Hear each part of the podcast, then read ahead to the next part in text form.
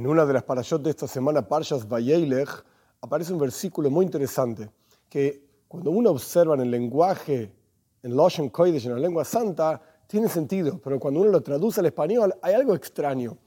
El versículo dice, en medio de Parshas Vayelech, donde Moshe Rabbeinu está literalmente en el último día de su vida y está advirtiendo al pueblo de Israel, muchachos, tienen que cumplir la Torah, las mitzvot, etc., si no va a ser terrible, etcétera el versículo dice, Onoiji, dice Moshe, en nombre de Dios, Hastir astir panay mehem Yo he de ocultar mi rostro en aquel día. Cuando ustedes no cumplan los preceptos, pues dice Dios, yo me ocultaré de ustedes y van a pasar todo, tipo de sufrimientos, etcétera, destrucción del primer templo, destrucción del segundo templo, exilio que vivimos hasta ahora y que se termine rápido en nuestros días con la venida de Moshiach, etcétera.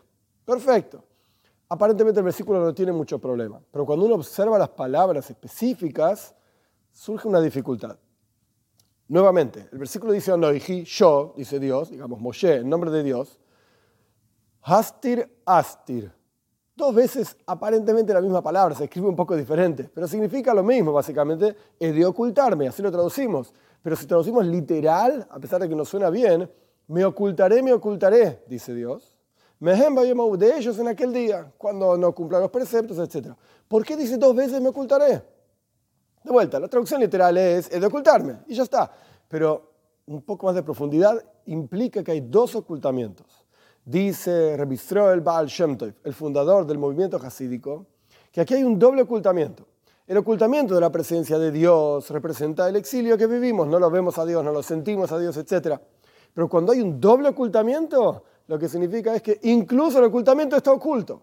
¿Qué quiere decir que incluso el ocultamiento está oculto? No nos damos cuenta de que hay un ocultamiento.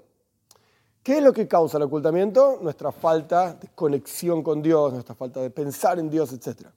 Pero peor aún, ni siquiera nos damos cuenta que no estamos pensando en Dios, ni siquiera nos damos cuenta que no meditamos en Él y por lo tanto hay un doble ocultamiento.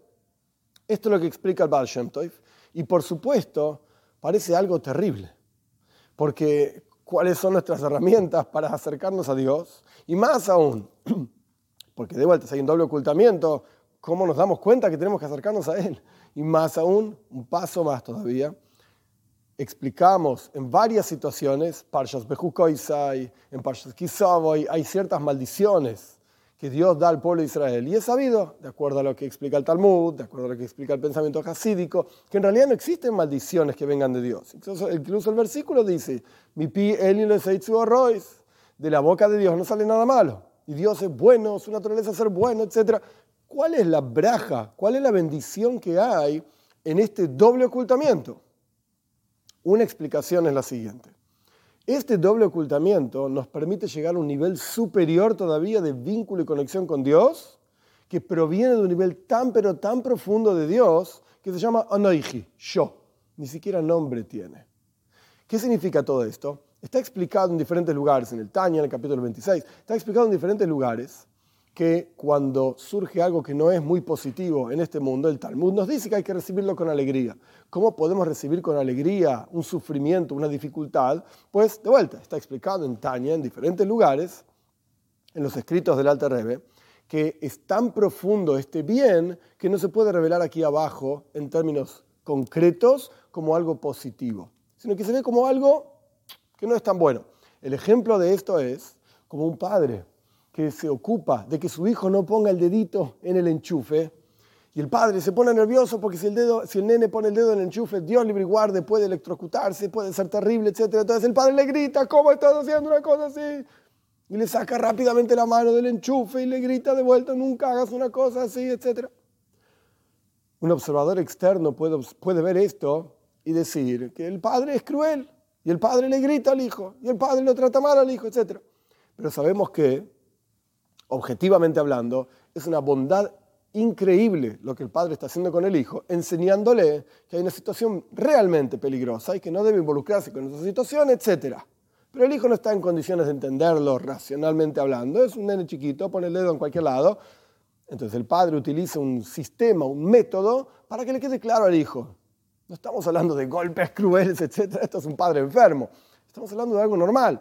Bien, Esto es un ejemplo de que una, una cosa positiva, buena, amor absoluto, puede revelarse en forma de severidad, en forma de, Dios libre y guarde, un sufrimiento. ¿Por qué? Porque en realidad estos gritos del Padre provienen de un lugar de mucho amor hacia su Hijo para que esté bien. Pero la forma en que se revela es una forma, digamos, negativa, sufrimiento, dura, rigor, etc. Lo mismo ocurre con las bondades de Dios. Ahora bien, en este doble ocultamiento, que incluso el ocultamiento está oculto, podemos decir algo similar.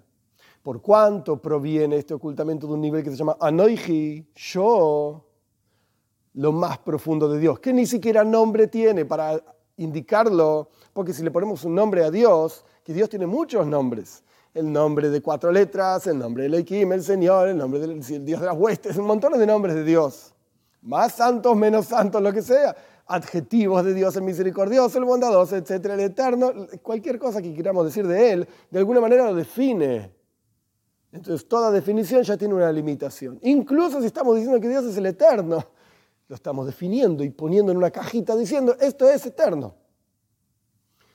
Cuando hablamos de este doble ocultamiento, cuando una persona logra vincularse con Dios e incluso pensar en Él, meditar sobre Él, en un ocultamiento tan pero tan profundo que a, veces ni siquiera nos damos cuenta que, que hay un ocultamiento, incluso ahí, en esa situación buscamos a Dios, escuchamos a nuestro alrededor gente que nos dice existe Dios, leemos un libro, nos desarrollamos y buscamos nuestra propia esencia, que es un vínculo eterno con Dios, entonces nos conectamos con Anoiji, con la esencia misma de Dios, que trasciende todo tipo de revelación, todo tipo de definición. Yo, dice Dios, yo mismo.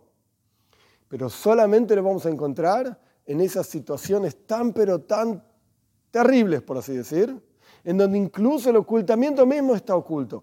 En esa situación podemos encontrar a Dios mismo.